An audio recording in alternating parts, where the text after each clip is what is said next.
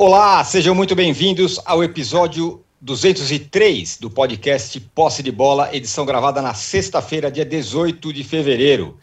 Eu sou Eduardo Tironi e já estou conectado com os meus amigos Arnaldo Ribeiro, Mauro César Pereira e Juca Kifuri. Santos e São Paulo se enfrentam no Clássico Paulista no fim de semana, o Sansão. Só que os dois times estão raspando na crise. O Santos perdeu para o Mirassol por 3 a 2 e o jogo estava 3 a 0 O Santos ainda deu uma diminuída.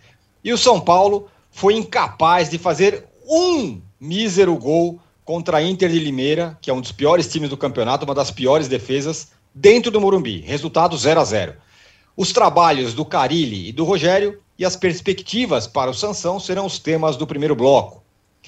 Olha, a dificuldade para se contratar um treinador será tema do segundo bloco. Isso porque o Corinthians disse que já tem até um nome acertado mas até agora não revelou quem é. E todo mundo que dispensou treinador sofreu para arrumar o outro. Então vamos falar sobre isso, sobretudo sobre o técnico misterioso do Corinthians. No terceiro bloco, o tema será a Supercopa. Atlético Mineiro e Flamengo se enfrentam em Cuiabá no primeiro grande jogo da temporada entre grandes forças. Ainda é começo de ano, mas o resultado vai dar leveza para o vencedor encarar a temporada e pressão, certamente, para quem perder. Um recado importante: você que assiste a gravação do podcast pelo YouTube, não deixe de se inscrever no canal do All Sport. E você que escuta o podcast na sua plataforma predileta, não deixe de seguir o poste de bola. Nós já temos aqui, para quem está acompanhando a nossa, o nosso podcast ao vivo no YouTube, uma enquete. E a pergunta é a seguinte: vem. Qual tre... do âncora. Ó, qual treinador. Ah, âncora com não... enquetes, é, Atenção. Rapaz qual treinador não pode perder no fim de semana? Hum. É o Fábio Carilli? É o Rogério? É o Turco Mohamed? Ou é o Paulo Souza? Ah, considerando que isso só vai ter São Paulo e Santos, vai ter Atlético e Galo. Quem que não pode perder? Que se perder, vai ficar chamuscado e pressionado. E claro que no fim desse episódio teremos o ratão de bronze. O Juca não me adiantou quem é, mas eu posso imaginar para quem será entregue o ratão de bronze ao fim desse episódio. Você vai errar, Você vai errar, eu, porque eu me, dói, me dói tanto sei. no coração que eu não quero mais tocar nesse assunto. Eu imagino. Eu, tá eu, imagino. Bom dia, boa tarde, boa noite a todos. É, Juca, o São Paulo foi incapaz de fazer um, um mísero gol em casa contra um dos piores times do Paulistão já dá para começar a se preocupar com o trabalho do Rogério Ceni? Então, eu não me preocuparia especialmente com o trabalho do Rogério Ceni. Eu me preocuparia com o time do São Paulo. Embora eu ainda tenha esperanças né, de que, por exemplo, um jogador como o Nicão, no, em plena forma física, resolva um dos problemas óbvios do São Paulo, que é não ter ninguém que parta para cima de uma defesa fechada, tente um drible, tente uma jogada de profundidade, fica aquele jogo de tico-tico, né? É, bola para cá, bola para lá, bola para cá, bola para lá, e não acontece nada, né? Até mesmo, né? Uma das três maiores chances de gol do São Paulo foi por acaso, o Reinaldo quis cruzar e a bola bateu na trave. Diferentemente, depois, quando o Éder mandou outra bola na trave e, principalmente, né, um gol salvo pelo Galdesani, que realmente dá a medida de que o São Paulo é, brigou com a sorte. Agora, lances como este do Galdesani, ou defesas espetaculares como do goleiro Pim, são típicos de um time que é massacrado pelo outro, mas o outro joga na base do desespero, sem cabeça fria. Né? Cansei de ver isso, todos nós já cansamos de ver o desespero consagrar goleiros, porque o atacante né, não olha na hora de chutar, não vê a posição em que está o goleiro, em que está o zagueiro, na, no afã de fazer gol. Eu confesso a vocês que ontem eu a partir do 35º minuto, passei a apostar comigo mesmo que, de novo, o São Paulo ia fazer um gol no fim. Porque não era possível que não fizesse. Acabou não fazendo. E é muito chato ver o jogo de São Paulo. É muito chato. Realmente, é, eu fico pensando, por que, que o Rogério foi capaz de fazer ser agradável ver o Fortaleza jogar e não tem sido capaz de fazer o São Paulo é, jogar de uma maneira agradável de se ver. É o peso da camisa? É, pode ser, mas eu acho que o São Paulo não tem todos os motivos para se preocupar com a situação geral é, do São Paulo, não apenas é, do Rogério Ceni, que com muita personalidade já disse não temer perder o emprego. Ele não defende emprego, ele defende uma visão de futebol. Não me parece ser a visão de futebol que Arnaldo Ribeiro mais gosta. Definitivamente. com, com, certeza não. Por isso que eu vou passar a pergunta já para o Arnaldo. Arnaldo, algumas coisas que o Juca falou, eu vou pegar carona aí. Uma, por que, que o Fortaleza era legal de ver e o São Paulo não é? Dois, é tudo na conta do Sene? O, o Caleri perder um gol na pequena área também conta, o Nestor errar todos os passes também conta, o Sara fazer o pior jogo dele no ano também conta. O Rigoni parece que é outra pessoa do ano com relação ao ano passado. Não, também conta. Vai respondendo a sua primeira pergunta, porque o Fortaleza era um time é, mais vertical e mais rápido é, e mais adaptável ao adversário que o São Paulo. É óbvio que os adversários jogavam contra o Fortaleza de uma forma diferente. É óbvio que 90% dos times, ainda mais o estadual, vão jogar contra o São Paulo com 10 caras atrás. Até porque é previsível demais a forma do São Paulo jogar. Eu acho que a questão que o Rogério tenta fazer do conceito acima da característica dos jogadores é o que mais eu discordo. E nesse conceito, ele tem procurado fazer o time do São Paulo para falar um linguajar acho que mais simples de entender, mais horizontal e menos vertical. E aí não é por conta de falta de velocidade ou de jogadores absurdos, é uma opção. Esse rodar a bola o tempo todo com paciência até chegar a uma situação. O São Paulo, primeiro, não tem jogadores desequilibrantes e tem poucos jogadores rápidos. Até tem jogadores rápidos, que estão sendo muito mal aproveitados, como é o caso do Rigoni, que não tem espaço para jogar, fica encalacrado num, con, num canto. Então, assim, é uma opção do treinador. É, por isso que eu falo aqui, é uma, é uma ideia que se aproxima mais, muito mais para pegar os técnicos recentes do São Paulo do modelo do Fernando Diniz do que do modelo do Hernan Crespo. Né?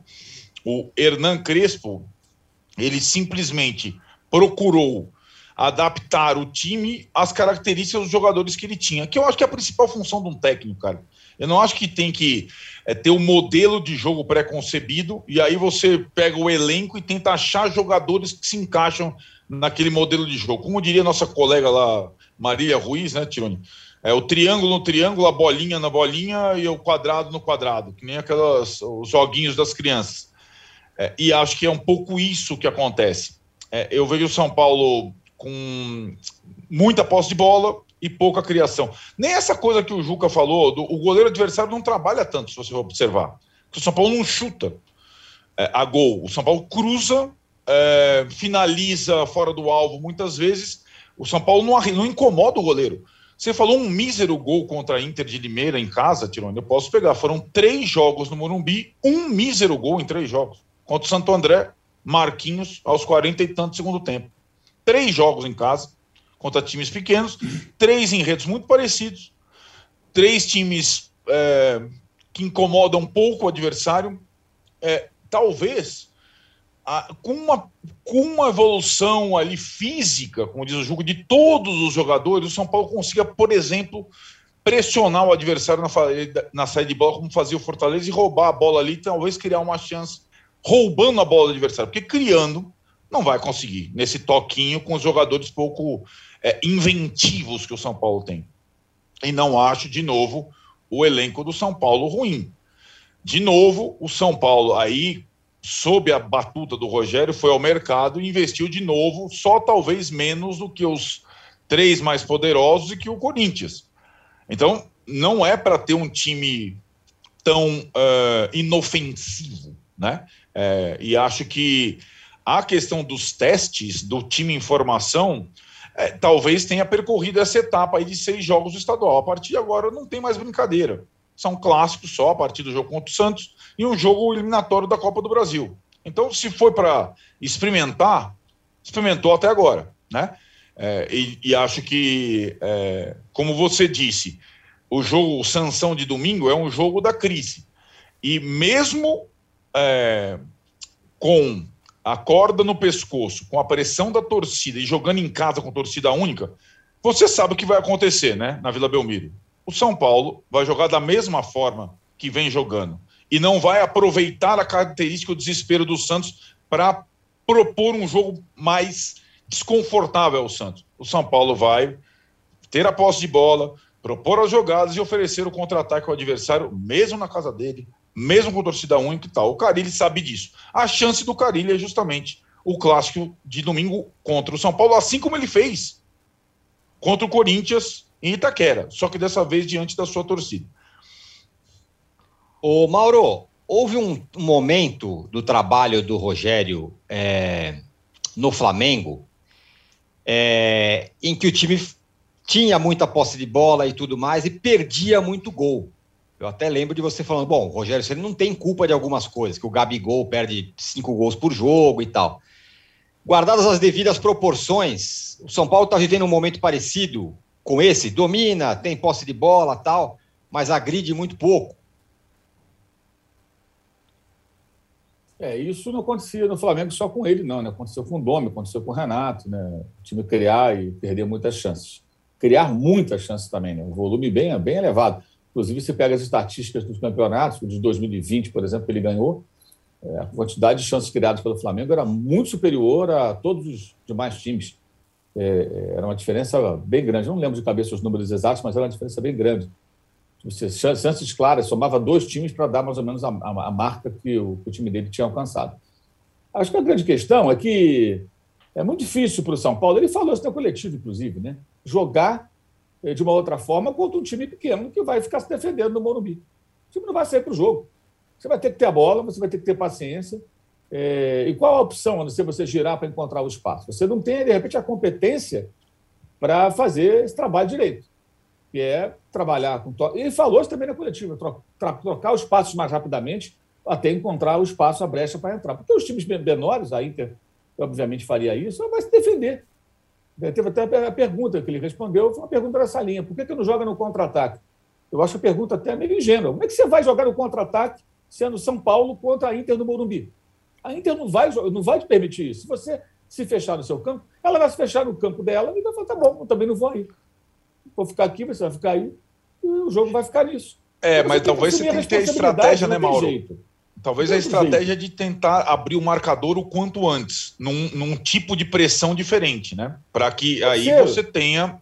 Né? E não aos 48 é. do segundo tempo. Sim, que se você conseguir o gol, ok. Também se não conseguir, é. você volta ao mesmo problema. É. Eu acho que isso, isso, tudo, eu acho que passa assim. Se o time vai funcionar, se vai ficar bom ou não, acho que passa por um estágio inicial. Eu estava até olhando aqui, enquanto vocês falavam, os jogos do Fortaleza com o Rogério. É, os adversários são mais modestos, obviamente, do que os do Campeonato Paulista, mas é, ele perde um jogo, ele, ele, perde seu primeiro clássico, ele tem derrota lá nos primeiros quatro jogos, tem uma derrota. Uhum. O segundo clássico com o Ceará empata. Depois ele consegue ser dominante, né? consegue ganhar os títulos por lá. Agora, acho que é, é aquela coisa, isso para mim, esse período todo, eu até me repetitivo falar, mas eu acho que vale para todos até sobre a enquete, eu acho que é, é, esses jogos não, não, não, deveriam jamais ser é motivo para queda de treinador e tudo mais. Nenhum deles. Nem Santos contra São Paulo, nem Atlético contra Flamengo. Atlético contra Flamengo, menos ainda, né? porque esse, esse, negócio de Supercopa já está uma vacalhação tão grande, uma bobajada tão grande que eu estou até meio de bode desse jogo, te dizer. Quanta besteira, quanta, quanta bobagem já foi falada, ah, sei o quê, mimimi. Ah, cansativo demais, não tenho, estou muito velho para essas coisas. Então, eu acho que assim, é fase inicial de temporada. Se vai funcionar ou não, não sei. Eu achei a entrevista dele também legal. A gente falou já muitas vezes das entrevistas do Rogério, São dificuldade de administrar os erros. E ele fala justamente dos defeitos do time, do que, que faltou, do, dos cruzamentos em excesso, que tem que saber a hora certa de cruzar. Quando o time cruza 60 vezes, foi perto disso, né, algo em torno disso, 50 é, foram 50 e poucos, sendo que foram 20 escanteios. Né? Então, é, você realmente está cruzando demais. Né? Porque você, 60 cruzamentos não é possível, é um número absurdo. 50 cruzamentos, não tem cabimento. É claro que isso aí vira jogo, vira jogo aleatório. Abriu, cruza, abriu, cruza. Você não cruza no momento certo, você não está esperando a hora certa. O, o, cruzamento tem que procurar ser um passe, né? Um passe pelo alto. E aí você tem que esperar a hora certa, o posicionamento correto, para a coisa funcionar bem. É, mas acho que tudo isso passa pelo estágio de um time que está sendo formado, reformado. E ele fala que não tem jogadores velozes para jogar de uma outra forma também. Eu até acho que o Marquinhos é jogador veloz, mas não sei também se dá para jogar em cima dele, né? Vou jogar em velocidade, porque eu tenho um jogador jovem que pode ser mais rápido. De 18 anos. Não dá para você fazer, montar um time pensando dessa maneira. Teria que ter mais jogadores com essa característica. E aí acho que passa pela formação do elenco, né? A formação do elenco de São Paulo, de fato, isso eu até concordo em parte com ele. É, acho que empurra nessa direção. E ele gosta também desse tipo de jogo, tem isso. São Paulo contratou um técnico que gosta de jogar assim. Esse é o jeito que ele gosta de jogar. Tendo a bola, jogando no campo do adversário, tentando recuperar a bola rapidamente. É a filosofia principal, digamos assim, de jogo do, do Rogério Senna. Então, quando você contrata um técnico com esse perfil, você vai ter isso. É uma coisa, por exemplo, que a gente ouve falar de técnico do Corinthians, é até engraçado. Só se fala assim, técnico estrangeiro, técnico português, técnico sei lá de onde.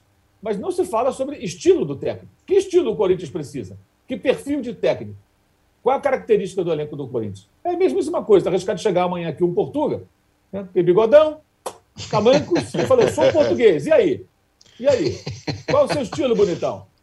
Ó, meu time é um time que tem vários jogadores com 30 e poucos anos e tal, tem uns garotos aqui que estão pedindo passagem. Será que vai combinar? Não sei, porque não, não, eu, não, eu praticamente não vejo ninguém falando sobre o estilo do técnico. É só o fato de ser lá de Portugal. Com você em tamancos e bigode, evidentemente, foi só uma brincadeira. Antes que alguma mala reclame, né? Mauro, é... há uma, um furor aqui no nosso chat perguntando que camisa é essa que você está usando é do glorioso Motherwell, da Escócia. Tá aí, então. Então, para quem quer comprar a camisa, tá aí. Essa camisa do Mauro, aliás, muito Estamos legal. Em quinto no, no Campeonato Escocês, tá? Tá aí, ó. Tá Tem bom? respeitar. Agora, nesse fim de semana, Juga, tem clássico. Tem São Paulo e. É, tem Santos e São Paulo. E a gente está falando do Sene, problemas do Sene e tal. Agora, o Carilli ontem se salvou quase que da demissão, porque com 30 minutos de jogo estava perdendo 3 a 0 do Mirassol. Depois equilibrou, fez 3 a 2 poderia ter empatado e tal. É... E vai Olha que não sei não, hein? O quê? É, não... Se salvou cair hoje, até né? a página 2, né? É. Pode é, os caras vão conversar, tá? a cornetagem está fora, é. e torcida está contra. Não é que nem o São Paulo que a torcida fechou com o Ceni. Aí é um, outra conversa. Aí tem esse clássico é, em, em temperatura 100 graus no fim de semana, Juca. Pois é.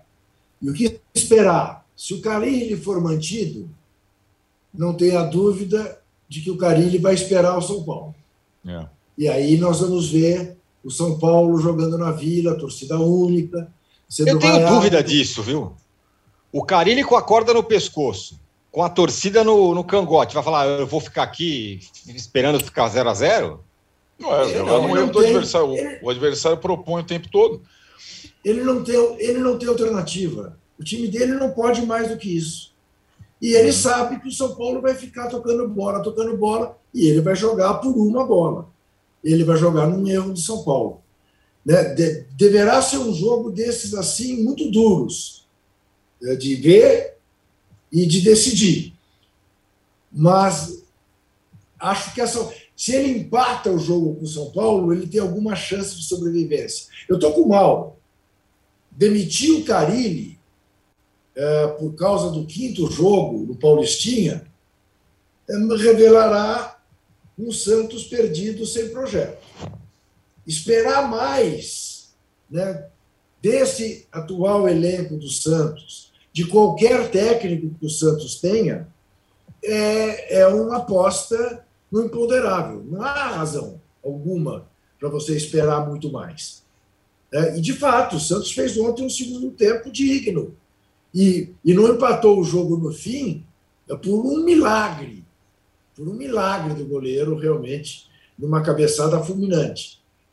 Então, poderia voltar de Mirassol, olha, foi buscar um 3 a 0 fez 3 a 3 empate herói. Não, uma derrota chata. Mas, o, o, o âncora, o, o Mauro e eu, mais o Mauro do que eu, diga-se de passagem, vamos fazer registro e fazer justiça, e a César o que é de César, é, mais o Mauro do que eu, mas também eu, tentamos ridicularizar a sua pesquisa sexta-feira. E ela foi um sucesso. Exatamente. Não, ela foi um sucesso. Ela disseminou-se. O All Sport depois fez a mesma. Tá vendo? É. Isso aí. Eu fui eu massacrado aqui, mas o povo está comigo. Sim. Ditou tendência. Sim, eu até, eu até respondi a, a pergunta da, da, da do Walter. Tu mostra a falta de assunto da mídia, hein? Falta de é. assunto. Comparar Abel com o Jorge Jesus é falta de assunto, é, pauta forçada. É lá. É, é, sabe, aliás, as perguntas que eu recebo às vezes também lá, vou te contar, hein? Cada uma, pô, essa é dose, hein? Continuo contra o âncora e contra essa enquete aí. Nota zero enquete do âncora. De hoje, Mas essa de agora é boa. Fala aí. Todos têm que continuar. Vamos respeitar o trabalho é um absurdo. É um absurdo que vocês da imprensa fiquem criando crise. Quer dizer, então, se o Flamengo perder em Cuiabá, corre o risco o seu treinador. Se o Galo, campeão brasileiro, campeão da Copa do Brasil, o Diaba 4, perder a Supercopa para o Flamengo em Cuiabá, o turco corre risco de demissão. O Rogério Ceni está correndo risco de demissão se perder para o Santos? Domingo não, esse não, porque ele manda no clube agora. Bom, mas então, mas está lá na, na, pesquisa. Né? Na, é, quer dizer, eu fico, eu fico, eu fico pasmo né? de achar, de achar não, de constatar que passa na cabeça de um jornalista que qualquer uma das quatro hipóteses possa acontecer. Ué, mas oh, em seis Agora, jogos não. o Silvinho caiu, o Mancini caiu, quem mais caiu? Tudo em seis jogos. Deixa eu acabar, deixa eu acabar de falar. Deixa eu acabar de falar. O pior é que pode. Exatamente. Aí, tá vendo? É isso. Ok, vocês ficam me destruindo aqui, ó. Vocês contaminam o chat, porque o Marcos Mesquita já está me detonando. Sobre a enquete, é. é lamentável em fevereiro se discutir demissão de técnico. Eu também acho, mas mas é acontece. acontece. Lembrando que o Silvinho, Mancini e Ederson, Ederson já caíram. Ratão em memória, diz ele. o Juca vai entregar o ratão de bronze. Agora é o seguinte, Arnaldo. O Rogério, como Agora, lembrou bem. Um dos três deveria ter continuado para esse ano. Ah, isso é uma outra conversa. É, mas eu acho que o, ah, é o, o Carilho e o Rogério o também Silvinho começaram já agora. Né? queimado no ano passado. Né? Isso mesmo. Então. 40 é. jogos, 40 e poucos jogos do O Mancini Isso mesmo chegou com o extintor de incêndio e na hora não funcionou. O Grêmio foi rebaixado, não conseguiu evitar. Né? Aliás, o Mancini é o técnico que era presidente ou um dos dirigentes daquela federação de técnicos, coisa parecida, né? Isso, Federação momento, contra as demissões de técnicos. Isso, isso. E, que ele, e também que saiu do Atlético Goianiense do América para treinar Mineiro, para treinar Grêmio e Corinthians, que é um direito que ele tem. As pessoas têm o direito de trabalhar onde elas querem. Certo? Sim. Não quero trabalhar nesse clube, quero ir para o outro. Vá, e o clube também, se ele não quiser mais o técnico, ele paga tudo que está no contrato lá, ele assinou um contrato lá, né? E cheguem lá no acordo lá, sei lá como é que vai fazer. Agora, o, o, o, os dois, o próprio Anderson, eu comentei até com um amigo meu botafoguense no final do, do brasileiro da Série B ano passado. Eu falei: olha, o Anderson serviu para isso aqui, subir. O ano que vem, com as ambições do Botafogo, antes mesmo do Textor comprar o clube, eu acho que não dá. Eu, eu acho que não dá. Mas, enfim, continuou o Anderson. Aí o próprio o dono do clube, o americano lá, viu o time e falou: não, isso eu não quero. Eu não quero esse jogo no meu time. Eu não comprei Botafogo para ser esse futebol aí. Muito obrigado, por gentileza. E demite, paga lá a multa, tudo, né? Tem lá a multa rescisória e segue o jogo aí com, com, com um novo técnico que ainda não sabe quem vai ser. Olha, graças ao que vocês falaram aí, a galera já está falando que eu, mere, eu mereço o ratão de bronze. Sim, ratão de bronze para enquete do. É brincadeira. É... Não, não, não, não. não fique tranquilo. Mas, Arnaldo, eu quero saber o seguinte: o Mauro falou assim, o Rogério na coletiva, não nessa, mas na outra, falou: eu não jogo pelo emprego. O Juca também falou: eu jogo, eu não jogo pelo emprego, eu jogo pelo, pelo que eu acredito. O meu time joga assim. Aí que eu pergunto para você, é, Arnaldo, nesse jogo do fim de semana, ele não deveria jogar pelo emprego?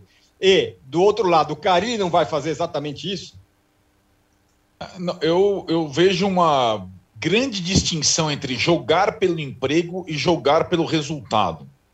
São coisas diferentes. Uma coisa é você, é, em determinada situação, em contexto, por exemplo, você vai jogar contra um outro time grande, na casa do adversário com torcida única, você se adapta, é, e a pressão, a torcida é, xingando o treinador, o Carilli, adversário, o que você faz? Você joga no erro do adversário. Você põe a responsabilidade para ele.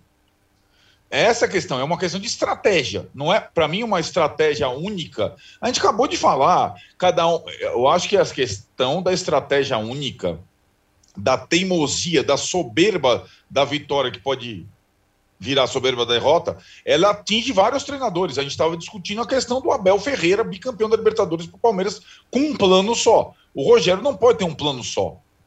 Por mais que seja diferente do plano do Abel. O Abel é reativo. O dele é propositivo. Mas eu acho que depende do adversário, depende do jogo, depende da circunstância, né? É, e acho que é, é, é, isso que, que eu entendo que o Rogério, é, o ano passado, quando pegou o São Paulo, ele discretamente foi uh, modificando o time e a partir desse ano ele colocou o time para jogar do jeito que ele gosta, como disse o Mauro, é o jeito que ele gosta, é o jeito que ele entende e enxerga futebol. Curiosamente, agora como técnico, como jogador era uma outra, né, é uma outra proposta. O time que ele defendeu um tempão lá como goleiro capitão jogava de uma forma completamente diferente e conseguia as vitórias muitas vezes na marra, né? É, às vezes um, um não tão é, dominante na posse de bola, mas mais é, agudo, mais incisivo, furava a retranca na marra. E assim tem que ser um time grande quando joga com um time pequeno. Tem que ganhar na marra. Ponto. Não é explicável, como ele tentou, acho que um, com, uma, com uma boa discussão na entrevista, dizer: ah, é, um time contra, como joga Inter de Limeira, o Ituano e o Santander todo atrás, fica muito difícil furar a retranca. É, é, fica mesmo. Só que você tem que ter alguma fórmula de ganhar. Porque os outros times grandes ganham desses mais fracos com alguma estratégia diferente. Né? Então, eu acho que é, eu vejo é, o, o, Rogério, é, eu não pode é, se deixar levar pela máxima que eu cunhei quando o São Paulo era dirigido pelo Fernando Diniz, a soberba da derrota. Ah, eu vejo futebol desse jeito, e vai desse jeito mesmo, de qualquer forma. De novo, domingo para mim é um contexto diferente. Ele não está com a corda no pescoço da sua enquete. O cara ele tá. O cara não sei se chega domingo. Nós temos horas aqui. O Rogério chega. Se o Carilli chegar até o domingo para o jogo contra o Rogério, quem está nas cordas é o Carilli. E o Rogério teria que se aproveitar disso. Mas eu não sei se ele vai. Para mim, ele vai jogar da mesma forma que ele vem jogando. Muito bem, fechamos o primeiro bloco do episódio 203 do podcast Posse de Bola. E por falar em treinador, a gente volta já já para falar do treinador misterioso do Corinthians. Está acertado, mas ninguém sabe quem é. Até o Até Zorro está concorrendo, Até tá? um tal do, do, do, técnico que se fantasiou de Zorro, por exemplo, é candidato. A gente volta em um minuto e o Juca pede likes, viu? Vamos chegar aí em 3 mil likes eu, hoje, eu, pelo menos. Vocês Fala, notaram que eu caí, não? Sim. Caiu, mas está tudo bem, mas você, tudo bem. Caiu, mas pedindo like, ficou segurando uma coisa muito esquisita, porque eu tive que sair do Wi-Fi para entrar no 4G para voltar. É, eu tá acho que caiu energia depois, aí, não, tá tudo bem. Não, depois é. espero, espero auxílio dos meus Os companheiros da TI. Não da UTI, da TI. Certo. Fernando, Paulo, que me auxiliem após o programa.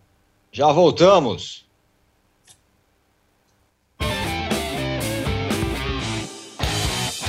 Futebol sem fronteiras.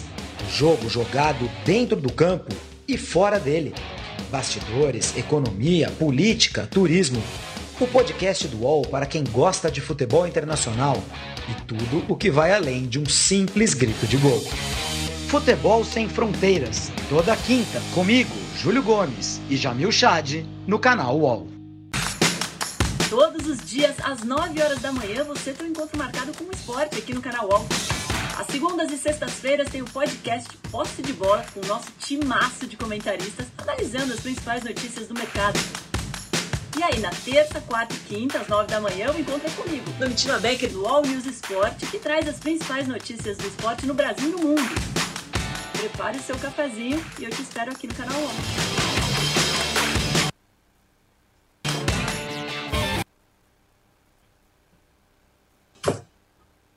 Estamos de volta para o segundo bloco do podcast Posse de Bola 203. O Corinthians tem treinador, mas não tem, né, né Juca? É, essa é a história. Bom, uh, tem um nome aí, né? Luiz Castro. Aí você vai olhar, bom, fizeram uma entrevista com o Luiz Castro, ficaram muito bem impressionados com o Luiz Castro. Parece que o Luiz Castro é um especialista em trabalhar a base. O Corinthians estaria pensando nisso em função da sua terrível situação financeira, né? explorar mais a base. Agora, se você olhar o currículo dele, digamos que o currículo dele não chega a ser alguma coisa uh, que te enche os olhos. Né? Sempre como treinador de clubes menores, com uma boa experiência internacional, cara rodado, resta saber se é de fato esse cara estudioso e tudo mais. Mas é, virou uma modinha, né? E buscar o técnico fora. É uma loteria. A gente tem visto técnicos de fora também não darem certo. Agora, revela cada vez mais o deserto dos treinadores brasileiros. Porque você não ter nenhuma opção que vale a pena aqui no Brasil dá a medida. Então, busca-se fora. E busca-se por entrevistas por Zoom. Antigamente, o jogador mandava um DVD. Né? Agora você faz uma entrevista por Zoom e gosta ou não gosta do cidadão. O presidente do Corinthians disse que mudou de ideia em relação ao mercado de técnicos estrangeiros. Era contra, agora, depois dessas conversas, ficou a favor. Quem sabe tem evoluído. Mas é, de fato, uma incógnita. Se é mesmo Luiz Castro ou o que é o Luiz Castro. Eu seria leviano se eu dissesse para você que eu tenho alguma expectativa em torno do senhor Luiz Castro, que eu, cujo trabalho eu realmente não conheço. Ô, Mauro, eu sei a credencial do Luiz Castro. É português. É. É, essa é a credencial básica, né? É, aí muito se fala, ah, joga no 4-3-3, 4-2-3-1, monta o time com linha de 4 na defesa, assim, o assado. Isso é até importante saber hoje, porque o do Flamengo não monta linha de 3 ali, né? Sai com três homens. É, enfim, como, como gosta o Arnaldo, mais ou menos. Agora, a questão é, é, é, o estilo de jogo dele, a maneira dele pensar o futebol é compatível com o elenco do Corinthians? Esse é um grande ponto. Né? Nessas conversas isso é abordado? Quem é que aborda? De que maneira isso é discutido? Acho que esse é o ponto, é o problema praticamente todos os clubes no Brasil. Né? E outra coisa que me chama a atenção também é essa questão das entrevistas à distância. Eu acho muito difícil você convencer uma pessoa a trabalhar no outro país, e ele está lá no Catar. Parece que vai se desligar do clube, não está no Catar, lá ganhando certamente muito bem, provavelmente algo que nenhum clube brasileiro possa pagar, né, porque lá o dinheiro jorra, né? Então, uma coisa diferente. É... Eu acho que esse tipo de contato, prioritariamente, tem que ser pessoalmente, né, para você ter uma conversa com a pessoa, convencer a pessoa, que é um trabalho de convencimento. Se ele se informar minimamente, ele deve fazer isso, né, ou mandar que alguém se informe, uma rápida pesquisa, a pessoa vai saber que o Corinthians é um clube endividado, é um clube que contratou jogadores sem ter condições, é um clube que deve um estádio, deve perto de um bilhão de reais, com uma receita de 500 milhões, 500 e poucos milhões por ano. Pode subir um pouquinho, tal, dependendo do desempenho na temporada, aumento da arrecadação com a volta do público ao seu estádio, é, mas é um clube que tem problemas financeiros. Quer dizer, onde que ele vai se meter? Onde que ele vai trabalhar? Ele vai ter condições de pedir jogadores? Eu quero, ó, preciso de um lateral direito, preciso de um zagueiro, vai ter condições de atender essa expectativa? Todos os jogadores que o Corinthians contratou, basicamente, jogadores que não são baratos, né, mas foram jogadores que estavam livres no mercado. Né, são, custam caro mensalmente, se paga comissão, luvas, então eles oneram bastante. Dizer, essa é a grande discussão também quando você vai colocar os reforços e as finanças do clube. É, tudo isso ele tem que avaliar antes de vir. É difícil você fazer isso sem um contato talvez mais direto. É, mas a busca é por um técnico português. Me parece que isso mais do que qualquer outra coisa. Talvez dê certo, de repente combina, encaixa, mas tem um quê de aleatório? Tem. Isso aí acho que é fato. Né? E acho também que o Corinthians tem que continuar procurando um técnico. Não pode se iludir com vitórias em campeonato estadual com o interino. Nada contra o interino, mas Achar que todo mundo vai ser o Carilho, acho que é um pouco de otimismo demais. O Corinthians tem que ter um técnico é, é, mais experiente e talvez possa até preparar o interino para que ele seja o técnico em algum tempo. Não dessa forma meio assim, abrupta, né? Ele já tem história no clube, está lá há muito tempo, mas é, é, me parece que é um pouco cedo. Né? Enfim, pelo menos é a impressão que tem. O Arnaldo, é, tem a concorrência do Botafogo com relação ao Luiz Castro aí, se é que vai ser ele mesmo, né? Mas vamos combinar que o time do Corinthians não é nada desprezível, tem vários jogadores bons, né? Dá para se fazer um bom trabalho, seja ele quem for. É, vamos lá, é, por partes. A concorrência do Botafogo, a informação é que o Corinthians fez o contato com o Luiz Castro depois de saber que o Botafogo tinha conversado com ele. Ele não estava na lista inicial dos portugueses. Aliás, assim, é... entender os critérios é, da direção do Corinthians na escolha do novo treinador e na saída do antigo é uma das coisas mais surreais da história do futebol brasileiro. Então, a saída do antigo treinador a gente entendeu, a torcida exigiu, ponto. A torcida organizada exigiu, saiu o treinador. O Corinthians não sabia o que fazer na sequência. Optou por uma estratégia de sigilo, que eu até acho que ela é louvável, até ter um nome. Só saiu uma frase da boca do presidente do Corinthians pós saída do Silvinho. Vai ser um nomão, tem que ser um técnico grande. E convenhamos, convenhamos. Luiz Castro, Zorro, é, outros todos portugueses citados, nenhum é um nomão.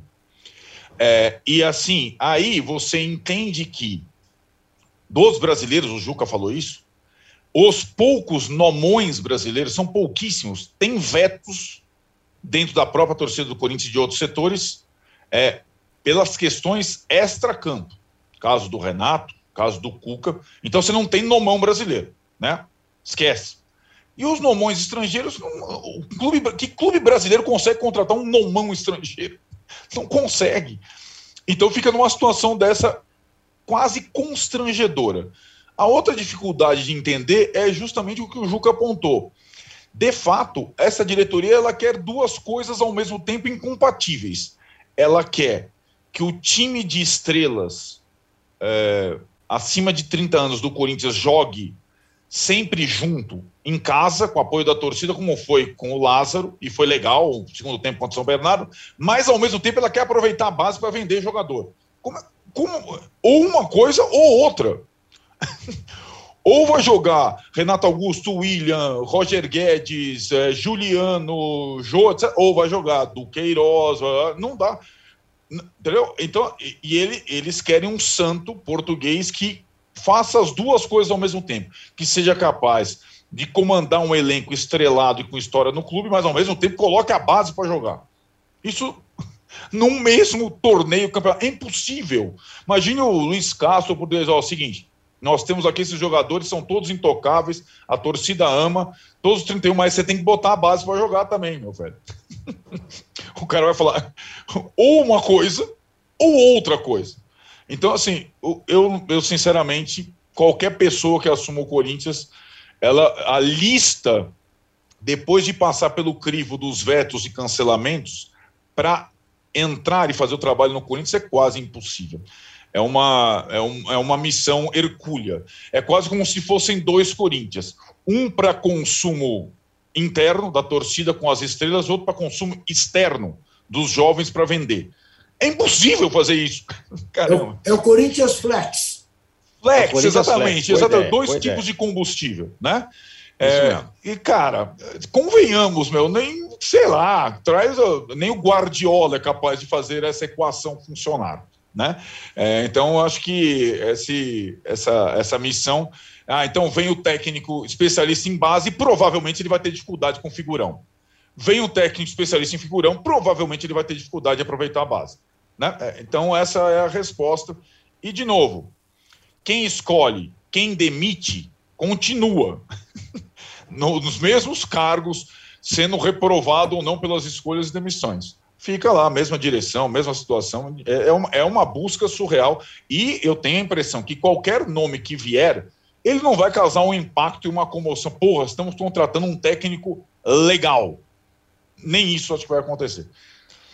Muito bem, fechamos o segundo bloco do episódio 203 do podcast Posse de Bola. Não chegamos nem perto dos 3 mil likes que o ah, Juca pediu. Isso. Lamentável, queremos chegar, por favor, nos deem likes. E a gente volta em um minuto para falar da final. Da final não, da Supercopa. Galo não e Flamengo. Final, Supercopa. Tem final, é Galo e Flamengo. A gente volta em um minuto. Fiquem aí. No cantinho do Parque Antártico, onde eles ficavam refugiados, cantavam o Cléo morreu, a mancha se fudeu. Em 1988, um assassinato do lado do estádio do Palmeiras marcou a história das torcidas no Brasil. A rivalidade entre as principais organizadas aumentou e a forma de torcer dentro e fora dos estádios nunca mais foi a mesma. O podcast Futebol Bandido agora se chama Wall Sport Histórias. Nessa terceira temporada, a gente descobriu documentos inéditos que revelam detalhes dos primeiros anos das organizadas. Uma jornada cheia de festas, brigas, reviravoltas e despedidas precoces. Todas as violências que você vê é em ônibus, é em estádio, em qualquer lugar. Não é ponto de uma que não tem torcida uniformizada hoje. Você pode ouvir o Wall Sport Histórias sobre Meninos e Porcos no site do UOL e no seu agregador de podcasts preferido.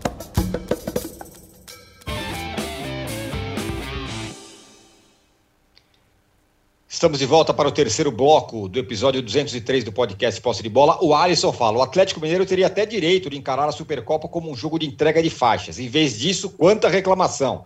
Imagina se as faixas vêm carimbadas. E pede para eu guardar tempo para o terceiro bloco. Está guardado aqui. E o Henrique fala: sou o Galo e preferia que o jogo fosse no Maracanã, pois lá encheríamos 50% do estádio. Sei não. Em Cuiabá, dificilmente, dificilmente. Passagem 3 mil, diz aqui o Henrique. MV. Mas, ô, Âncora, essa é uma questão que revela como a CBF é incompetente, né? Eu ah. acho que isso se resolveria, todo esse disque-disque, esse mimimi que ficou, tornou chato de fato, né? Uh, esse jogo que a gente tem expectativa, muito em função do que aconteceu ano passado entre Flamengo e Palmeiras, que foi aquele jogaço em Brasília. Por que, que não estabelece no regulamento da Supercopa que a Supercopa será disputada com mando do clube campeão brasileiro, que é o título mais importante do que da Copa do Brasil. Né? Perfeito. Né? Então, esse jogo era no Mineirão. Como o jogo Palmeiras, Flamengo e Palmeiras deveria ter sido no Maracanã.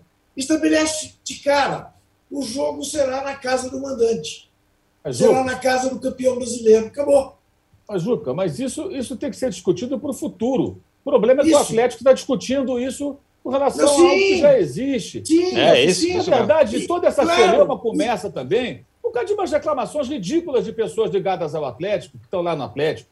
É dirigente falando, eu gostaria que fosse em Belo Horizonte, eu gostaria que fosse em Pirilim Pimpim, sei lá onde. Eu gostaria já que essa porcaria não acontecesse. Saco desse jogo, eu estou de bode desse jogo, sinceramente. São umas malas pesadas por aí, enchendo o saco, só reclamando.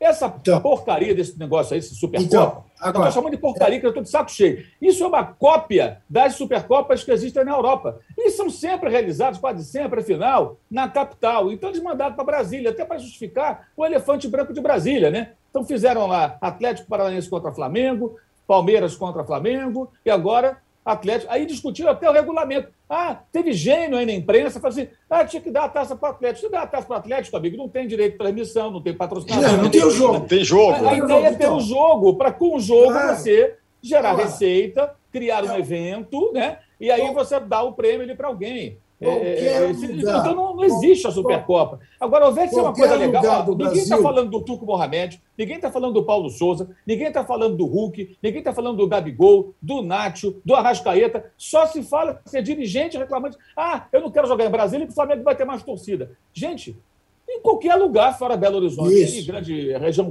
da, da grande BH, você vai ter mais torcida do Flamengo. Aí, como disse até o Marcos Braz que falou, né? A frase dele é até boa. A vida como ela é. É isso. Amigo, o Flamengo tem mais torcida que o Atlético em Saturno, Plutão, Marte, Rio de Janeiro, Manaus, Paraíba, Belo Horizonte, o Galo tem mais torcida. Ponto. Aceitem. Ou então não joga. Agora, é muito chato. Muito chato. Não se fala do jogo, gente. Sabe? Aí o que vai acontecer no domingo? Se o Flamengo vencer, ah, eu não pude treinar. Vai ter chororô. A coisa chata. Isso é muito chato. Sinceramente, eu estou de voz desse jogo vou acompanhar por, mais por dever profissional. E nem tenho expectativa que seja um grande jogo. Dois times em formação, dois técnicos recém-chegados. O Flamengo troca toda hora a instalação. O Atlético ganhou a semana do Atlético lá, né, com, com um gol de um pênalti esquisito lá, muito mal marcado. Não, não, peraí, peraí. Inflamação. Ganhou não.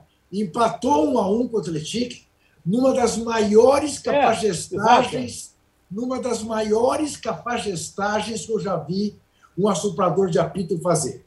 Aquilo foi Afastado. de uma crueldade, mas de uma crueldade, porque no último minuto, esse Atlético se defendendo de maneira heróica, debaixo de um aguaceiro, o jogo era para terminar do jeito que estava, 0 a 0 Paulo E aí- César Za- Zanovelli. É, eu, eu nem gosto de falar nome para não depois virem me encher. Foi 1x0 Galo, Juca. É? 1x0 Galo. 1x0 Galo, isso? Isso, não foi empate, foi 1x0 para o Atlético. Não, isso, 1x0. Estava 0x0, fez 1x0 no fim. Foi um roubo. Foi uma coisa assim, tipicamente de uma federação dominada por um clube. É um negócio, foi um negócio revoltante eh, eh, o que se fez. Eu até fiz uma, um- um- uma nota no blog: quem nasceu para Atlético nunca vai chegar Atlético, porque, porque não deixa. Não deixa. Em Minas não é possível, eh, o domínio é tamanho que, que não deixa. Foi uma coisa revoltante. Era um candidato a- a- ao ratão de bronze. Ah, é, eu ia te falar. Entregue o Então, ratão de bronze. Era um candidato, mas o ratão de bronze eu vou dar para a federação que organiza, é ridículo, o campeonato mais visto do Brasil, que é o slogan né, do Carioquinha. O campeonato mais visto do Brasil levou no meio de semana, às 13h30 da tarde, Rapaz. ah, em- em- lá em Madureira, no Conselheiro Galvão, Flamengo e Madureira. O Flamengo com seu estrelado elenco. Flamengo jogou para mil e nove testemunhas. Mil e nove, menos que o público que vai no Ninho do Urubu eventualmente ver um treino do Flamengo. A renda do jogo foi de 80 mil reais, menos do que ganha a perna direita do garoto que está ascendendo ao time do Flamengo. Então, realmente, pela ridicularia do slogan, pela, pelo absurdo que é fazer o Flamengo jogar para mil pessoas, e também com a cumplicidade né, dessa cartolagem, que até hoje não deu um jeito, dessa ridicularia dos campeonatos estaduais, para eles vai o ratão de bronze. Sim, deveria ir para Gilmar dos Santos Neves, mas eu considero esse capítulo encerrado, tamanha dor que me deu ao saber que ele colaborou com a ditadura militar. Realmente é, é daquelas notícias para Não, acabar com, com o dia. O Arnaldo, vai ter jogo, embora o Mauro tenha razão, que virou um- uma coisa chatíssima esse em de ah, onde vai ser, onde não vai ser e tal. Fato é que o Paulo Souza e o Mohamed serão testados, embora o pessoal não gostou da minha enquete, mas o fato é que é um jogo que vai causar algum, alguma repercussão. Não estou falando que vão ser demitidos, nada disso. Mas os, os dois times serão é, testados, né? Vai Sim. ser um jogo desse, desse tamanho. É, eu estou tentando, como disse o Mauro, é, é, entrar na, na análise dos times, dos treinadores novos e não no, no mimimi de, de bastidor, né? É, aliás, só para encerrar o, o capítulo bastidor, se é que é bastidor, o árbitro do jogo vai ser o nosso Daronco, que dá aquela picotada Rapaz. e sentiu o abdômen, 50 sentiu o abdômen na Libertadores, hein? Sentiu, dobrou, caiu. Sentiu o abdômen na. na Sentiu na o abdômen, vai ser o técnico. Vai e ser o que técnico, vai ser o- abdômen! E Que abdômen? pois vai é. Ser o, vai ser O Mauro, árbitro o Mauro do mandou o quê? 50 faltas? Nossa vai ter umas senhora. 50 foi- faltas. É, vai picotar o 50 negócio. Ele vai chegar, mas quarentinha é praticamente certo. É. Jogos O Daronco assim, deve fazer um negócio, deve fazer uma picota coisa. geral do jogo. É. Ele deve, com, com o número de faltas que ele faz, ele faz de abdominal. Então, ele, Isso, quanto é mais falta tiver. Para cada falta, um determinado número de abdominais. Isso, Então, Isso, fazer exato. 40 não, é, não é uma por Daronco. falta, não, são 100 por falta. Por É, isso que o abdômen por fica rachado. Agora, é, os dois técnicos, eles é, adotaram caminhos diferentes nas suas chegadas, né? Isso estava meio claro. É, no lado do Atlético, a ideia foi manter exatamente a ideia de jogo do antecessor do Cuca, com poucas trocas, a troca na zaga Júnior Alonso por Godin, e aquela vaga que ora era ocupada por Diego Costa, ora Nath Fernandes, ora ela ainda está em aberto, pode até ser o Nath Fernandes, pode, pode ser o Ademir que veio do América, o resto é o time, o jeito, os volantes, os laterais como estavam jogando, o, a imagem, o Hulk como estavam jogando, a imagem e semelhança do time do Cuca. No lado do Flamengo, a opção do Paulo Souza foi revolucionar o time. Completamente. Sistema tático, é, rodízio de escalação, aproveitamento de jogadores é, notórios em funções diferentes. Então, é muito mais novidade do lado do Flamengo do que do lado do Atlético. Né? São caminhos diferentes. E acho que o caminho do Paulo Souza é mais longo, tortuoso. Ele vai ainda, como diz o Mauro, é, é uma questão em construção. O Turco Mohamed é em manutenção. Né? Então, eu vejo para esse primeiro duelo entre eles, que pode se repetir na temporada, em outros campeonatos, enfim, é, o Atlético mais pronto, evidentemente, porque ele não mexeu tanto. E acho que essa. Nós, nós temos até dificuldade em imaginar qual a escalação que o Paulo Souza vai adotar na final contra o Atlético.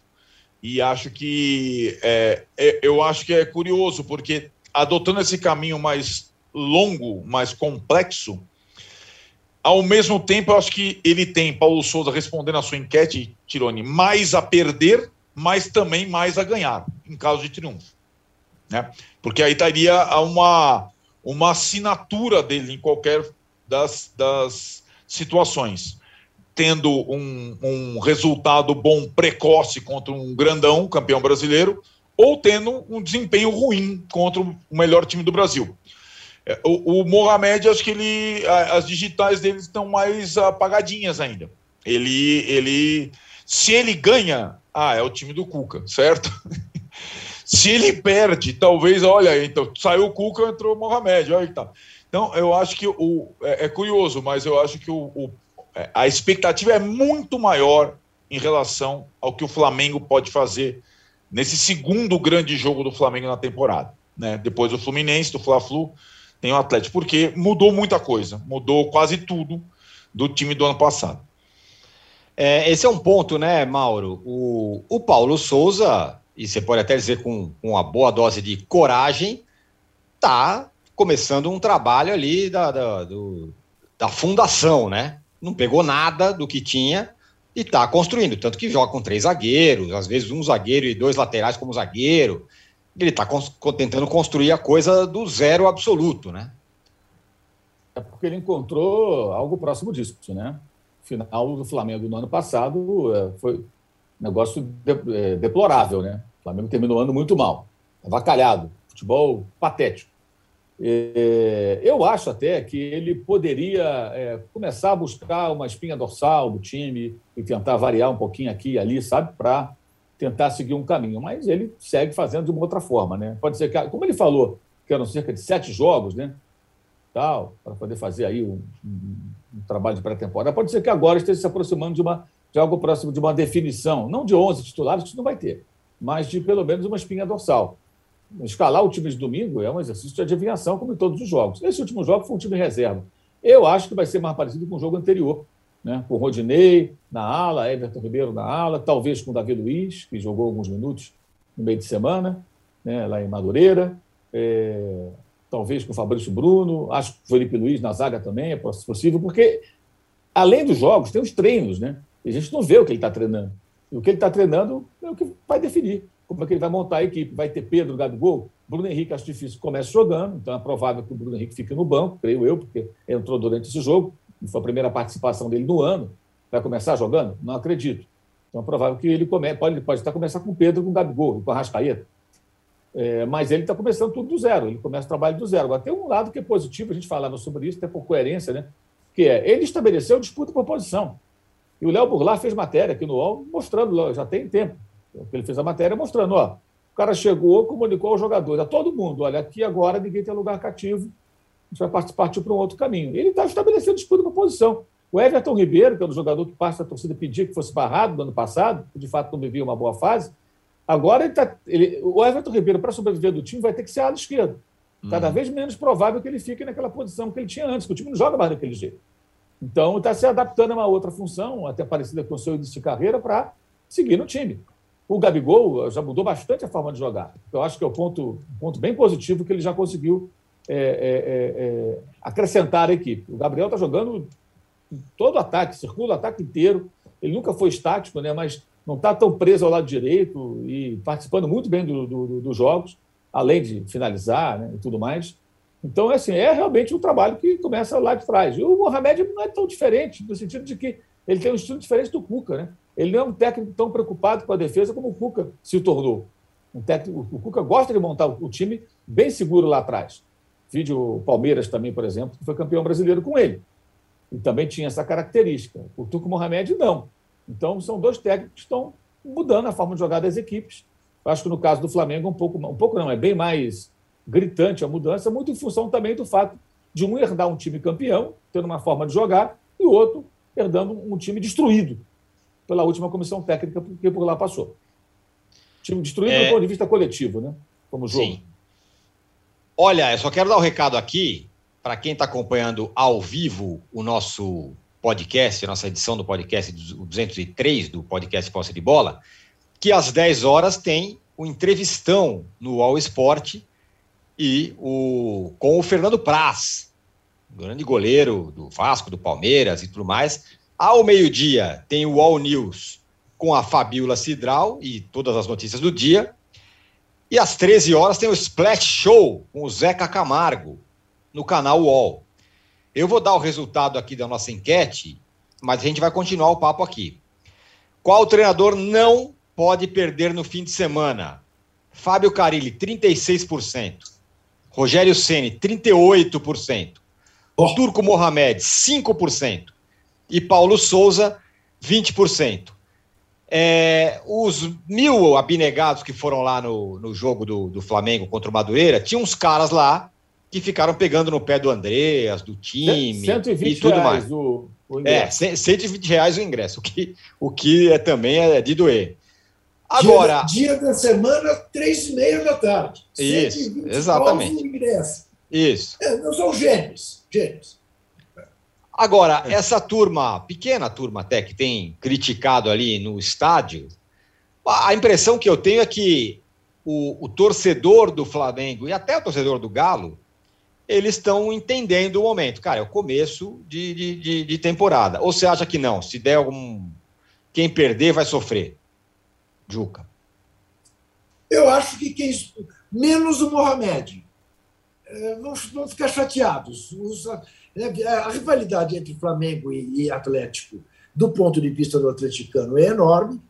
É, então, o atleticano não vai gostar nem um pouco de perder mais uma vez para o Flamengo. Não vai gostar.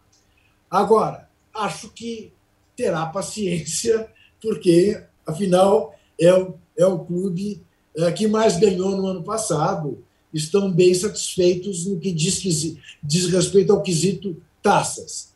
Agora, o Paulo Souza é, vai ter muito mais gente engrossando esse mimimi, se perder. Flamengo é bicampeão, ganhou do, do Atlético Paranaense dois anos atrás, ganhou nos pênaltis do, do Palmeiras num jogaço, né? foi um dos melhores jogos do ano, embora um jogo festivo, de abertura, de temporada mas acho que se ele perde, a vida dele vai ficar mais complicada do que a vida do Mohamed.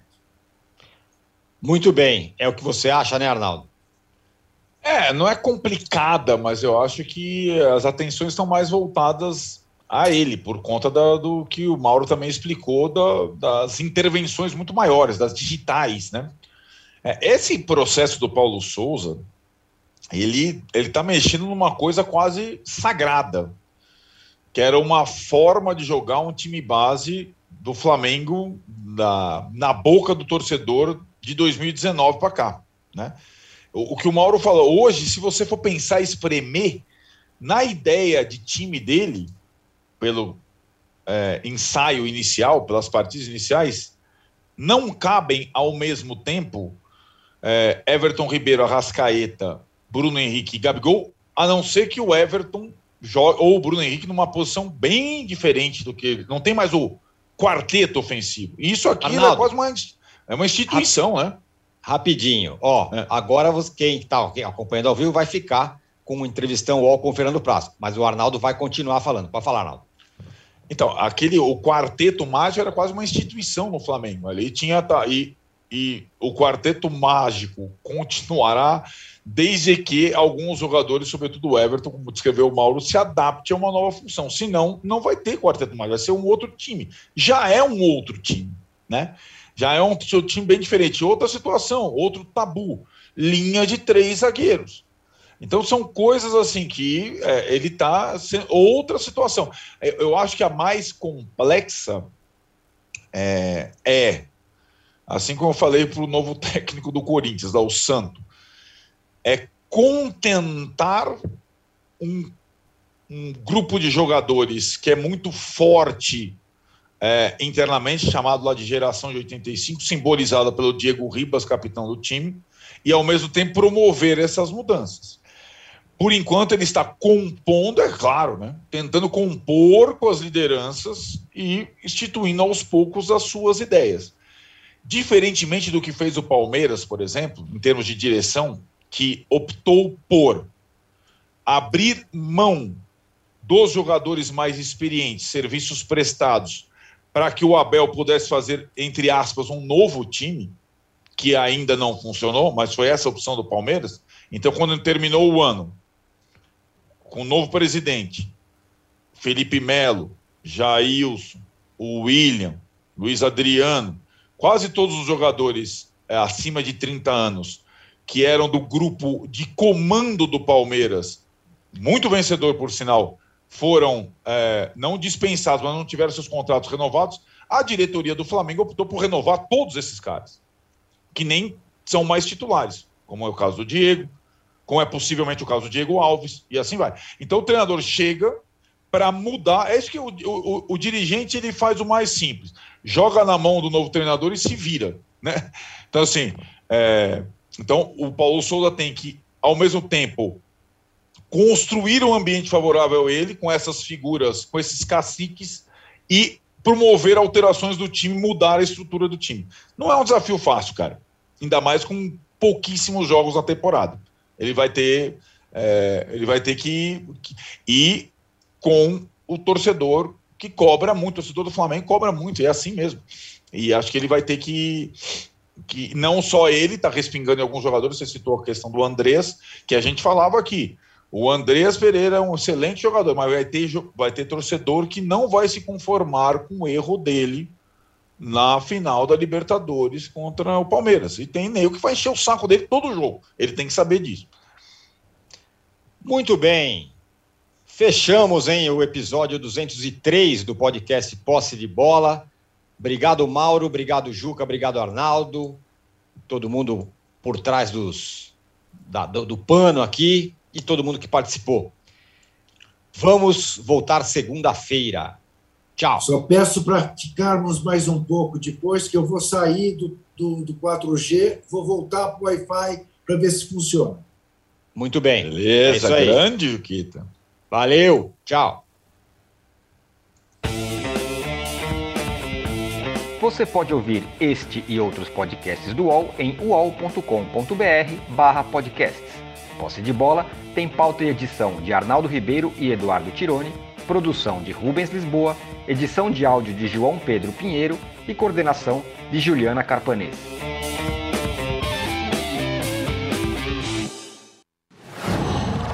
Qual?